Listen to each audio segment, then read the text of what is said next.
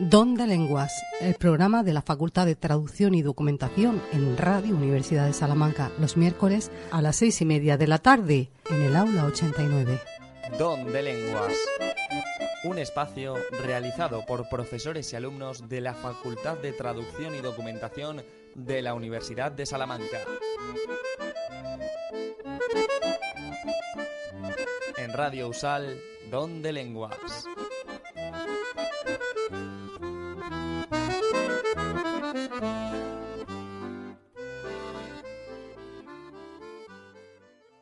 Bienvenidos y bienvenidas una semana más a Don de Lenguas, el programa del Departamento de Traducción e Interpretación de la Universidad de Salamanca. Yo soy Martín Azcarate y conmigo tengo hoy a una invitada maravillosa que es Miriam Borjam Puyal. Hola Miriam, muy buenas tardes y muchas gracias por estar en Don de Lenguas. Buenas tardes y muchísimas gracias por la invitación y la oportunidad de estar aquí contigo hoy. Bueno, pues para todos nuestros oyentes que quizá no la conozcan, voy a presentaros a Miriam. Eh, ella es profesora contratada doctora en la Facultad de Filología de la Universidad de Salamanca, o sea que es nuestra vecina, está al otro lado de la plaza de, de Anaya, y es subdirectora del Departamento de Filología Inglesa, además.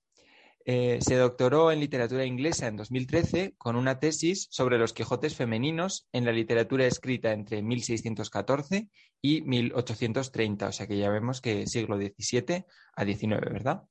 Eh, es miembro de, eh, miembro de los grupos de investigación reconocidos, escritoras y personajes femeninos en la literatura, por un lado, y por otro del grupo Narrativas de, de Resiliencia, y participa en tres proyectos de investigación con sede en Salamanca, Málaga y Valencia. Y sus principales líneas de investigación son la literatura en lengua inglesa, eh, decíamos del siglo XVII, pero también hasta el XXI, la literatura escrita por mujeres, los personajes femeninos liminales, que esto es precisamente de lo que vamos a hablar hoy, la literatura infantil, la interacción entre narrativas populares y nuevos géneros, como pueden ser el cine, la televisión, los videojuegos, y muchos otros temas. Eh, y sobre estos temas ha publicado decenas de artículos eh, y libros y capítulos titulados, por ejemplo, eh, los dos libros que ha publicado, Quijotes con enaguas, Encrucijada de géneros en el siglo XVIII británico, por un lado, y por otro, Contemporary Rewritings of Liminal Women, Echoes of the Past. Y este libro en concreto sobre las liminal women es de lo que nos gustaría hablar eh, contigo hoy, Miriam. Eh, y nos gustaría empezar preguntándote cuál es el punto de partida de, este libro, de Contemporary Rewritings of Liminal Women. Eh, un poco, ¿cuál es el marco, dónde se, se inserta y qué es esto de la liminalidad? Bueno, pues muchísimas gracias por la estupenda presentación. Y bueno, con la liminalidad eh, pasa un poco como con otros conceptos que se empiezan a popularizar y a veces eh, no sabemos muy bien qué significan. ¿no? Por ejemplo, resiliencia es un, es un, concepto que fue votado además palabra del año en un momento determinado. Lo asociamos simplemente con aguante y sin embargo tiene otros muchos matices. Lo mismo que vulnerabilidad, que no significa solo precariedad. Entonces, eh, una parte del, del proyecto era volver un poco al origen de la liminalidad. Cuando hablamos de mujeres liminales, sobre todo eh, pensando en ese momento del siglo XIX, ¿no? que sienta un poco las bases de quiénes somos ahora. Y quise volver al, concepto antropológico de la liminalidad como ese momento de eh, potencialidad. Eh, se habla de, personas liminales que son las que se separan de la sociedad, las que no siguen las normas, crean esta especie de comunidad alternativa donde viven por otras, eh, otros valores, otras reglas, eh, se oponen a lo socialmente establecido. Pero estos antropólogos hablan de que, de que lo interesante es que luego siempre haya una fase de incorporación a la sociedad y que puedan traer este cambio o esta nueva visión y que, digamos, ese cambio se, incorpore. Sin embargo, cuando eso no sucede, pues entonces sí que podríamos hablar, por ejemplo, de, la marginalidad. Es decir, no es lo mismo estar en los márgenes o en el umbral que ser marginado. Es un poco esa diferencia de estar y ser. Es decir, si, es una cosa eh, temporal de transición, que yo creo que es, que es un buen concepto asociado a la liminalidad, siempre este, esta idea de movimiento, de partir de un punto e ir hacia otro y cómo eso tiene un impacto social. Entonces, eh, me interesa mucho el siglo XIX porque es cuando surge la figura de la nueva mujer. esta mujer que muy claramente eh, se aleja, quiere salir de, lo establecido, de los límites que se le imponen, eh, que se asocian, que crean grupos que van a ser parodiadas, representadas, satirizadas en la cultura popular y que realmente luego son capaces de, traer todos estos cambios de los que nos hemos beneficiado todos, eh, luchando por el voto, luchando por eh, el derecho de las madres a tener la custodia de los hijos, el derecho de las mujeres a tener una profesión o a heredar. Entonces me, interesaba mucho esta idea de eh, mujeres a los que a las que se les representaba, pues eso, en el umbral, en los márgenes, pero que tenían esta capacidad o esta, esta Em, eh, sí, sí, la, posibilidad de cambiar las cosas. Y qué interesante lo que comentas, Miriam, sobre esta potencialidad de esa figura, ¿no? De, no, de, no de un ya haber quedado relegada, sino de un no, a partir de ahora lo que, lo que va a ser esta, esta mujer. Y claro, tú en concreto en tu trabajo has escogido cuatro figuras. Eh, tenemos entendido que son las vampiras, las prostitutas, los quijotes femeninos y las detectives, que son, como dices en el trabajo, examples of new women who inhabit the margins of society and populate its narratives. Es decir, ejemplos de nuevas mujeres que eh, habitan los márgenes de la sociedad y que pueblan ¿no? sus relatos, sus narraciones, sus narrativas queremos preguntarte, cada uno de estos cuatro perfiles femeninos, ¿en qué modo, en qué manera se sitúan en los márgenes de la sociedad y en qué sentido están cada una de ellas en ese umbral ¿no? de, potencialidad? Sí, pues eh, por ejemplo, los, Quijotes femeninos, yo utilizo el término quijotismo en un sentido muy amplio, eh, aplicado a estas mujeres que se atreven a soñar, a imaginar, un mundo diferente, unas posibilidades eh, más amplias eh, y cómo eh, se ven rechazadas. por supuesto, el término loca se va a asociar mucho con, estas mujeres y, sin embargo, cómo es gracias a, estas figuras que se atreven a soñar lo que ahora es imposible, vamos empujando esos márgenes, ¿no? vamos consiguiendo nuevos, nuevos aspectos. Entonces, en ese sentido, pues siempre vamos a tener mujeres que en su momento se consideran eh, ilusas, se consideran quijotescas y que, sin embargo, hoy, mirándolo desde nuestra perspectiva, las, llamaríamos más pioneras o, mujeres que se atrevieron pues eso, a romper los moldes, que sufrieron consecuencias, pero que nos abrieron un poco el camino. Lo mismo con las detectives. El caso de las detectives es un, caso muy, muy, interesante porque surgen, las primeras detectives profesionales eh, surgen en el siglo XIX eh, mucha gente piensa que, primero surgen en la ficción y luego en la realidad. Eh, por supuesto, todos conocemos a Sherlock Holmes. Lo que no mucha gente sabe es que ya eh, en los años 50 del siglo XIX tenemos a las primeras mujeres detectives profesionales. una década después ya empiezan a aparecer en la ficción. Y lo interesante es que se las considera muy valiosas precisamente por esa capacidad de estar en el umbral, entre lo visible y lo invisible, porque nadie presta atención a una mujer, porque no importa. Con lo cual se pueden infiltrar, son capaces de descubrir secretos, la gente confía en las mujeres precisamente porque se las ve como inocuas. Y, realmente creo que son uno de los mejores símbolos de esa nueva mujer, eh, eh, que se infiltra en hospitales, que se infiltra en organizaciones, que, es capaz de infiltrarse como una criada en casas para, investigar. Es decir, eh, realmente esta fascinación que tenemos con los detectives y grandes figuras de, de, la ficción beben mucho de estas primeras mujeres. Y también pues, abrieron nuevos campos profesionales porque de hecho eh, se pueden encontrar anuncios en periódicos que piden específicamente mujeres eh, para ciertos trabajos de detective o incluso para ser espías o periodistas que se infiltren en algunos lugares donde se considera que las mujeres lo harían mejor. El caso de las vampiras y las prostitutas, como trato en el libro, es un caso más complejo porque la incorporación es mucho más difícil porque son más subversivas. Entonces, eh, casi todas las narrativas las acabarán castigando o curando. Es decir, o no se las permite esa reincorporación o en el caso de las vampiras casi siempre pues hay que erradicar esa, amenaza. También creo que son las narrativas más antiguas, eh, porque tenemos a las prostitutas como personajes secundarios o principales, por ejemplo, en, The Rover de, de Afra Ben y en el siglo XVII, pero siempre, eh, aunque sean personajes eh, que admiremos, personajes atractivos, fuertes, independientes, que son los personajes que más nos gustan en esa obra, pero al final no se les permite esa incorporación y muchos de esos valores eh, son, digamos, silenciados. En el caso de las vampiras, eh, si también entendemos vampira en un aspecto muy amplio, por ejemplo, cuando se habla de la vampira emocional o de la femme fatal, eh, lo tenemos desde las eh, malas exégesis del Génesis, donde se ve a Eva como la tentadora, la culpable de todo, es decir, esa narrativa de alguien que te va a drenar, que te va a condenar, lo tenemos desde el principio de los tiempos y cómo pues refleja ese miedo a la mujer que no podemos controlar, a la que es eh, poderosa. Entonces, en esos casos, incluso en narrativas contemporáneas, eh, sí es interesante ver cómo se sigue castigando a la mujer que es excesivamente eh, libre o excesivamente radical.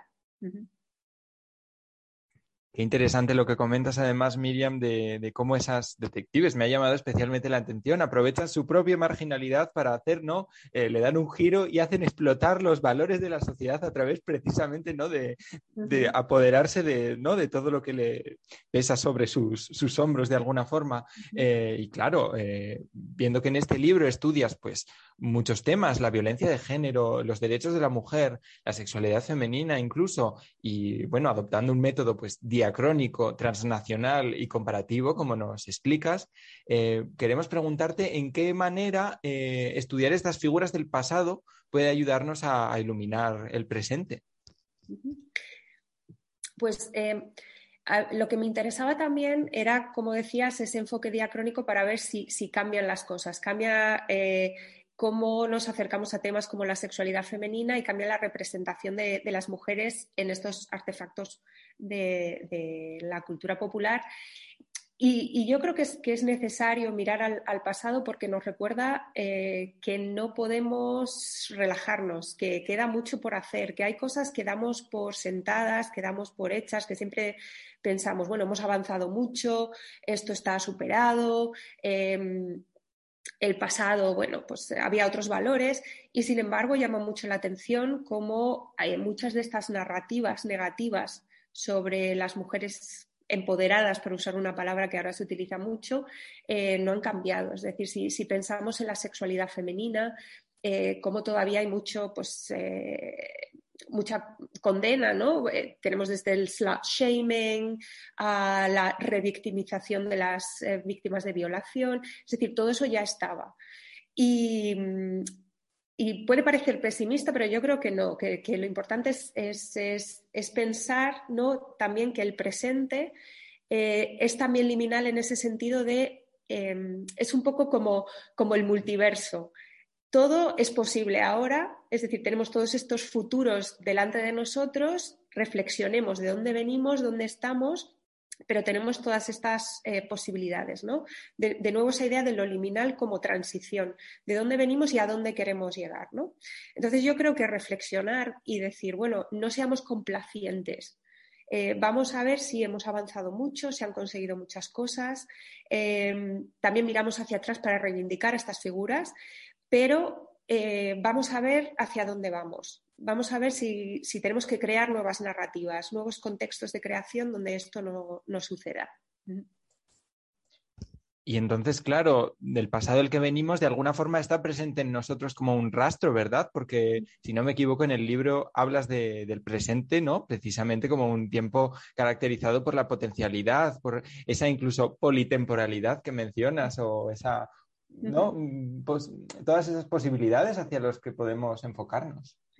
Sí, eh, utilizo el término de una historiadora británica que me gusta mucho, que es Victoria Brown, que habla de la politemporalidad de, la historia, como los rastros del pasado o pasados, porque ella también eh, volviendo a Ricoeur, dice que, el, pasado nunca es estable, es este palimpsesto sobre el que seguimos escribiendo ¿no? y, buscando nuevos significados.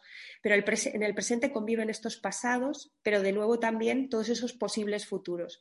Entonces es ese momento de germen, de revolución, de, cambio que creo que es, que es muy importante. Entonces me gusta mucho esa idea de, ahora mismo, del presente como esta especie de doble cara hacia, mirando hacia atrás, pero para poder cambiar el futuro también. Y también tenemos esa reflexión, ¿verdad?, de que quizá lo más impredecible no es el futuro en ocasiones, sino el pasado mismamente, ¿no? Lo impredecible que puede llegar a ser el pasado, dependiendo de, quién nos lo cuente. Sí. Eh, Queremos hablar un poco sobre los resultados del libro, del trabajo. Eh, ¿En qué manera reflejan el cine y la literatura de hoy eh, esta figura de la mujer y la manera en que ha ido desafiando esa normatividad que se le, que se le quería imponer o que se le ha asignado?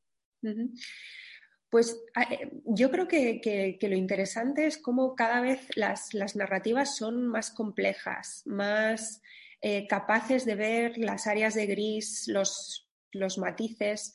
Em, si miramos eh, productos cinematográficos de hace simplemente unas décadas, ¿no? de los 80, los 90, hay muchas representaciones eh, de mujeres que hoy en día no veríamos como aceptables. Es decir, em, por ejemplo, si pensamos en la... Yo ahora mismo estoy trabajando en representaciones de la maternidad en cómo teníamos la mala madre y la buena madre y cómo la, buena madre pues tenía que cumplir una serie de poner unos tics en las cajas y, que era el concepto de mala madre, ¿no?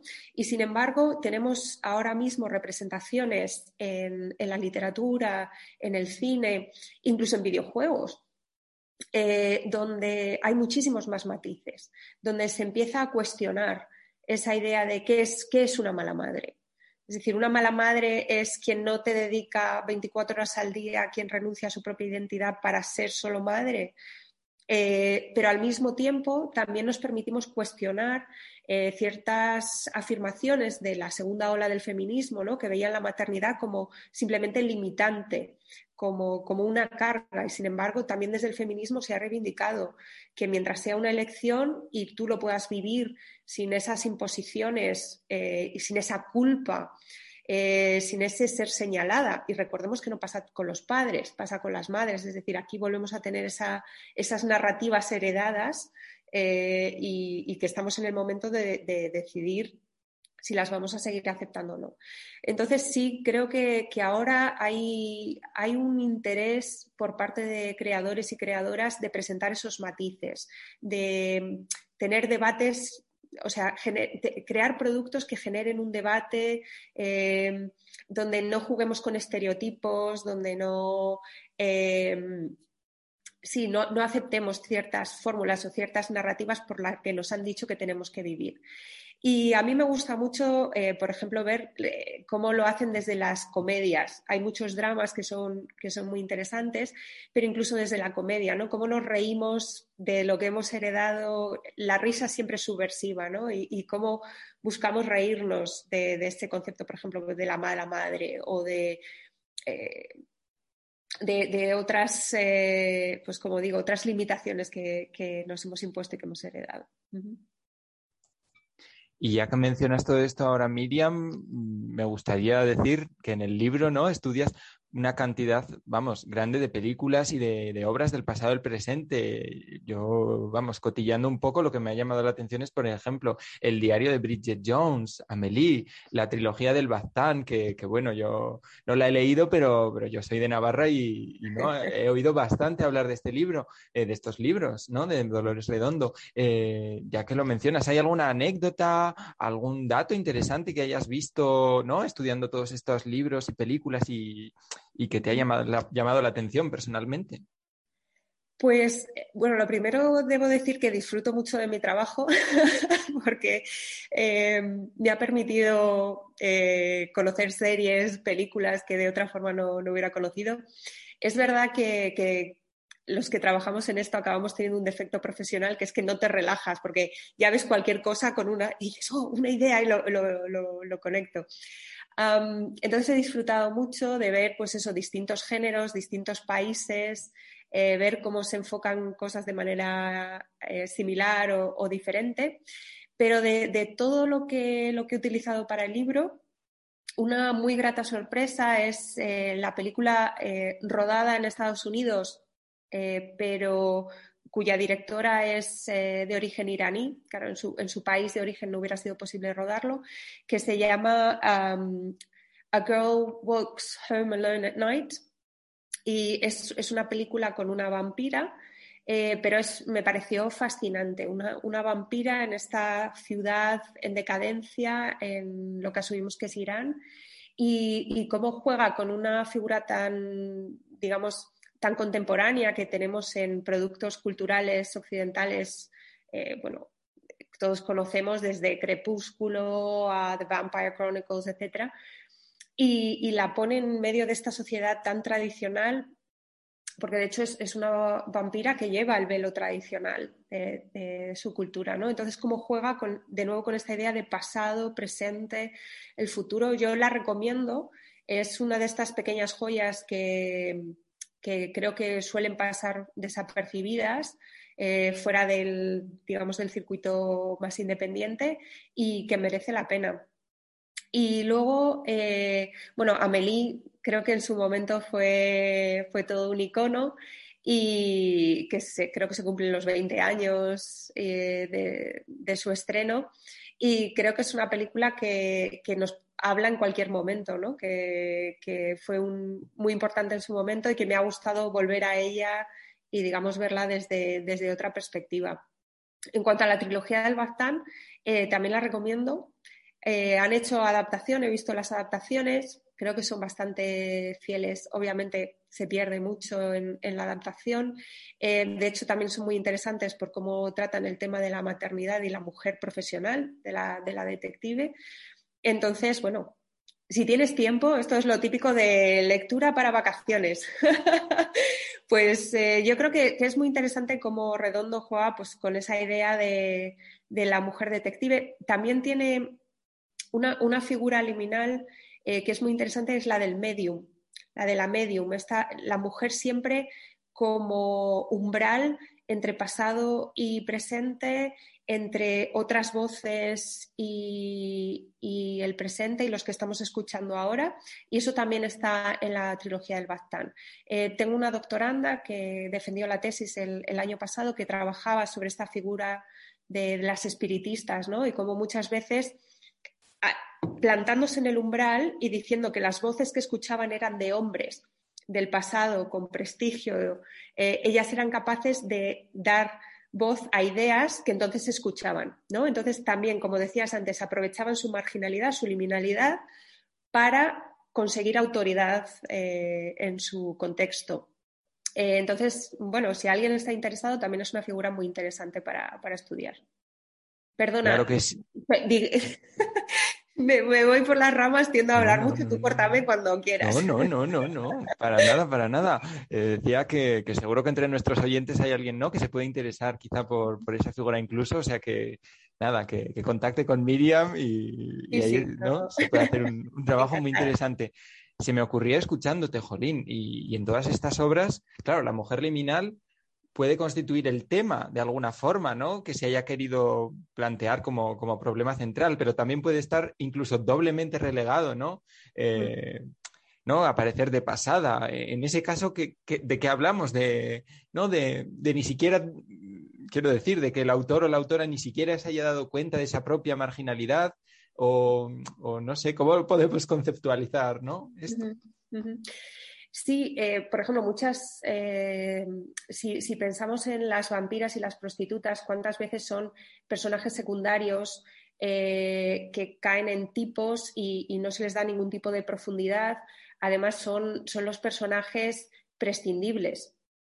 si pensamos, por ejemplo, en las adaptaciones de Drácula, si pensamos, por ejemplo, en videojuegos como Las novias de Drácula, el objetivo es eliminar a las vampiras. Es decir, el objetivo del juego es matarlas. Em, si pensamos en Drácula, son los personajes prescindibles, es decir, no hay ningún tipo de reflexión sobre ellas. Eh, mientras que, por ejemplo, en el caso que mencionaba antes de, esta película independiente, sí que la centralidad es en torno a, esa figura liminal. Em, ha habido eh, intentos de, traerlo a, la centralidad y precisamente exponer lo que esa liminalidad tiene al mismo tiempo de vulnerabilidad, porque tienes una mayor vulnerabilidad social, porque no estás protegido por el, núcleo central de la sociedad, y al mismo tiempo de esta, posibilidad liberadora. Eh, una, eh, una, serie eh, que menciono es la de Harlots, que me interesó mucho porque es una producción eh, con una guionista buenísima que es Moea Buffini, dirigida por mujeres, escrita por mujeres, interpretada por mujeres y que trae em, a colación la prostitución en el siglo XVIII, ¿no? La cantidad de mujeres que se veían abocadas a esa, profesión, eh, que, em, muchas narrativas pues hablaban de, bueno, eran más libres, no estaban constreñidas, pero al mismo tiempo presenta efectivamente lo vulnerables que eran a la violencia de género, a la persecución policial, incluso a, la inspección de sus propios cuerpos, porque se las veía como, como infectadoras. Entonces, me pareció muy interesante que de ese personaje secundario prescindible que vemos en todas las adaptaciones o todas las eh, películas o series ambientadas en el siglo XIX, si te fijas, siempre hay algún personaje secundario que se dedica a la prostitución. O lo vemos como un elemento colorista o costumbrista de, la ambientación. Es decir, son como atrecho. Y son las que pueden morir y realmente no, hacen ningún, no tienen ningún tipo de impacto social. Porque muchas, pues simplemente tenemos que pensar en Jack el Destripador y cómo eso se ha reescrito muchas veces. Entonces, que haya creadoras que, las sacan ¿no? de, ese atrecho, que las sacan de ese background, que las sacan de ser el personaje secundario eh, al que podemos ver morir sin, realmente plantearnos eh, qué ha llevado a ese personaje a estar allí, me parece muy interesante y fundamental. Y efectivamente ahí es donde se explora esa liminalidad, todo lo que tiene de vulnerabilidad y también de, de liberador, porque no eh, tienen, digamos, esas mismas limitaciones que un ama de casa, por ejemplo. Siempre esa dicotomía que aparece en las narrativas del 18 y el 19. Qué interesante, Miriam. Me, da una pena terrible, pero vamos a tener que ir terminando la entrevista con una última pregunta, si te parece. Eh, hemos visto pues, que participas en, en dos grupos de investigación y que, y que estos temas, vamos, sabes, un rato queríamos preguntarte si tienes algún proyecto, ya nos has dado una pista antes con lo de la maternidad, si tienes algún proyecto para el futuro del que nos puedas hablar un poco y para estar pendientes. Uf. Yo es que no sé decir que no, me como ves, me interesan muchas cosas, entonces eh, tengo varios frentes abiertos, pero sí, eh, me estoy centrando ahora mucho en la representación de la maternidad en, narrativas populares, eh, mirando distintos géneros y distintos momentos. también em, hago, gracias al GIR de escritoras y personajes femeninos, puedo trabajar en digamos, recuperar o reivindicar eh, voces femeninas que, se han olvidado. Ya sabes que en la historia de la literatura volvemos a esta idea de los pasados que, nos cuentan, ¿no? Eh, cómo hay todavía muchas lagunas, cómo hay muchas escritoras que, se conocen muy poco y, que, bueno, pues intento dar visibilidad, sobre todo, pues, eh, mujeres que marcaron la literatura o la sociedad de su momento y que han desaparecido de, nuestras historias de la literatura muy injustamente. Entonces, eh, buena parte de, lo que hago es, eso, es intentar eh, dar a conocer a muchas de estas mujeres. En concreto, ahora mismo estoy trabajando sobre una dramaturga eh, a caballo entre el 18 y el 19, que es Joanna Bailey. En su momento se dijo que, que, era comparable con Shakespeare, que era, que era más famosa que Shakespeare, segunda solo a Shakespeare se la comparaba con el gran novelista de ese momento que era Walter Scott, que la admiraba, eran amigos. Y sin embargo, tú dices Joanna Bailey y, nadie sabe muy bien de, quién estás hablando, ¿no? Pasa lo mismo con Charlotte Smith, que fue una poeta que el mismo Wordsworth admiraba y decía que tenía un oído para la poesía envidiable. Y cuando uno estudia los románticos, eh, Charlotte Smith no, aparece. Entonces, eh, eso es lo que más me gusta hacer, eh, traer a colación a esas mujeres y reivindicarlas. Bueno, pues aquí quedan estas reivindicaciones también para que las escuchen nuestros oyentes. Miriam Borjan Puyal, muchísimas gracias por haber estado con nosotros en Donde Lenguas. Gracias a vosotros y bueno, pues aquí estoy. Si alguien está interesado en estos temas, que me pregunte sin problemas. Claro que sí, ha sido un placer. Y nada, a nuestros oyentes les recordamos que esto es Donde Lenguas, que nos pueden escuchar todas las semanas, los miércoles a las seis y media en Radio Usal, y les invitamos a que no dejen de pasarse por nuestro Twitter, por el blog, por supuesto, y damos las gracias también una semana más a Elena Villegas y a los técnicos de Radio Usal que hacen posible que os acerquemos a estos temas tan fascinantes semana a semana. Así que nada, hasta pronto, chao.